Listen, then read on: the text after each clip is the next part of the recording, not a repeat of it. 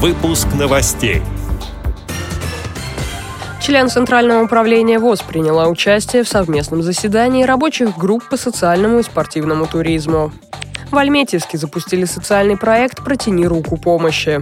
В Вологодской областной спецбиблиотеке представили сборник стихов и песен своего старейшего читателя. Футбольный клуб «Байер» сыграл в футболках с надписью по Брайлю. Далее об этом подробнее в студии Дарьи Ефремова. Здравствуйте.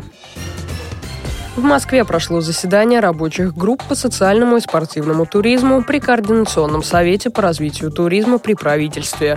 В совещании участвовали представители Министерства спорта, Ростуризма, учебных заведений и общественных организаций. Они обсудили развитие туризма в стране до 2035 года. На заседании присутствовала член Центрального управления ВОЗ, президент Федерации спорта слепых Лидия Абрамова. Она обратила внимание на важность развития социального туризма его поддержку государством.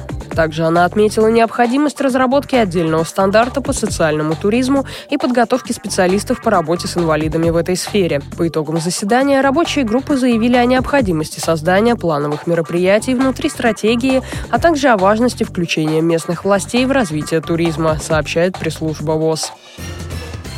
В Альметьевском районе Республики Татарстан запустили социальный проект «Протяни руку помощи». Он направлен на развитие творческих способностей у детей-сирот и детей с ограниченными возможностями здоровья. Занятия для ребят проводят серебряные волонтеры. В коррекционных учреждениях района уже состоялись мастер-классы по изготовлению оберегов и варенья, а также уроки по рукоделию, флористике, кулинарии и вышивке. Благодаря совместным мастер-классам пожилые люди передают свой опыт молодому поколению, а ребята получают новые новые навыки. Этот проект стал победителем конкурса ОМК «Партнерство», который уже в пятый раз провела объединенная металлургическая компания. В Вологодской областной специальной библиотеке для слепых презентовали сборник стихов и песен своего старейшего читателя Владимиру Чернышову 83 года.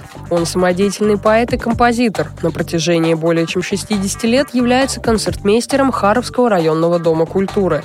В музыкально-поэтический сборник «Тебе мой край, стихи мои и песни» вошли лучшие произведения, написанные автором в разные годы. Его произведения наполнены любовью к Вологодскому краю и воспевают скромную красоту севера северной природы. Особое место в творчестве Владимира занимают стихи и песни о войне. Навеянные детскими воспоминаниями они рассказывают о человеческих судьбах, задетых войной. В сборник также вошли произведения о любви, музыке и вдохновляющих автора поэтах.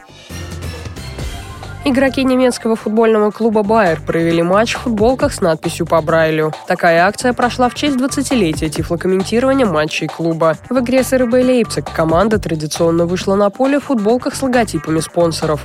Надпись шрифтом Брайля располагалась под логотипом титульного спонсора и дублировала его название. Как сообщает sports.ru, в Германии Байер является первопроходцем в сфере тифлокомментирования матчей. Сейчас это обязательное требование для всех клубов немецкой футбольной лиги. В России сопровождение игр тифлокомментарием на постоянной основе есть только у футбольных клубов «Локомотив», «Спартак» и «Зенит». Отмечу, что выиграть футболку с надписью по Брайлю, а также автографами игроков сборной России по футболу вы можете и в нашем эфире. Сегодня и в воскресенье, 13 октября в 21.40 по московскому времени слушайте прямые трансляции игр нашей сборной с тифлокомментарием и ждите особого сигнала. С более подробной информацией и правилами конкурса можно ознакомиться на сайте радио радиовоз.ру. Эти и другие новости вы можете найти на сайте Радио ВОЗ. Мы будем рады рассказать о событиях в вашем регионе. Пишите нам по адресу новости собака ру. Всего доброго и до встречи.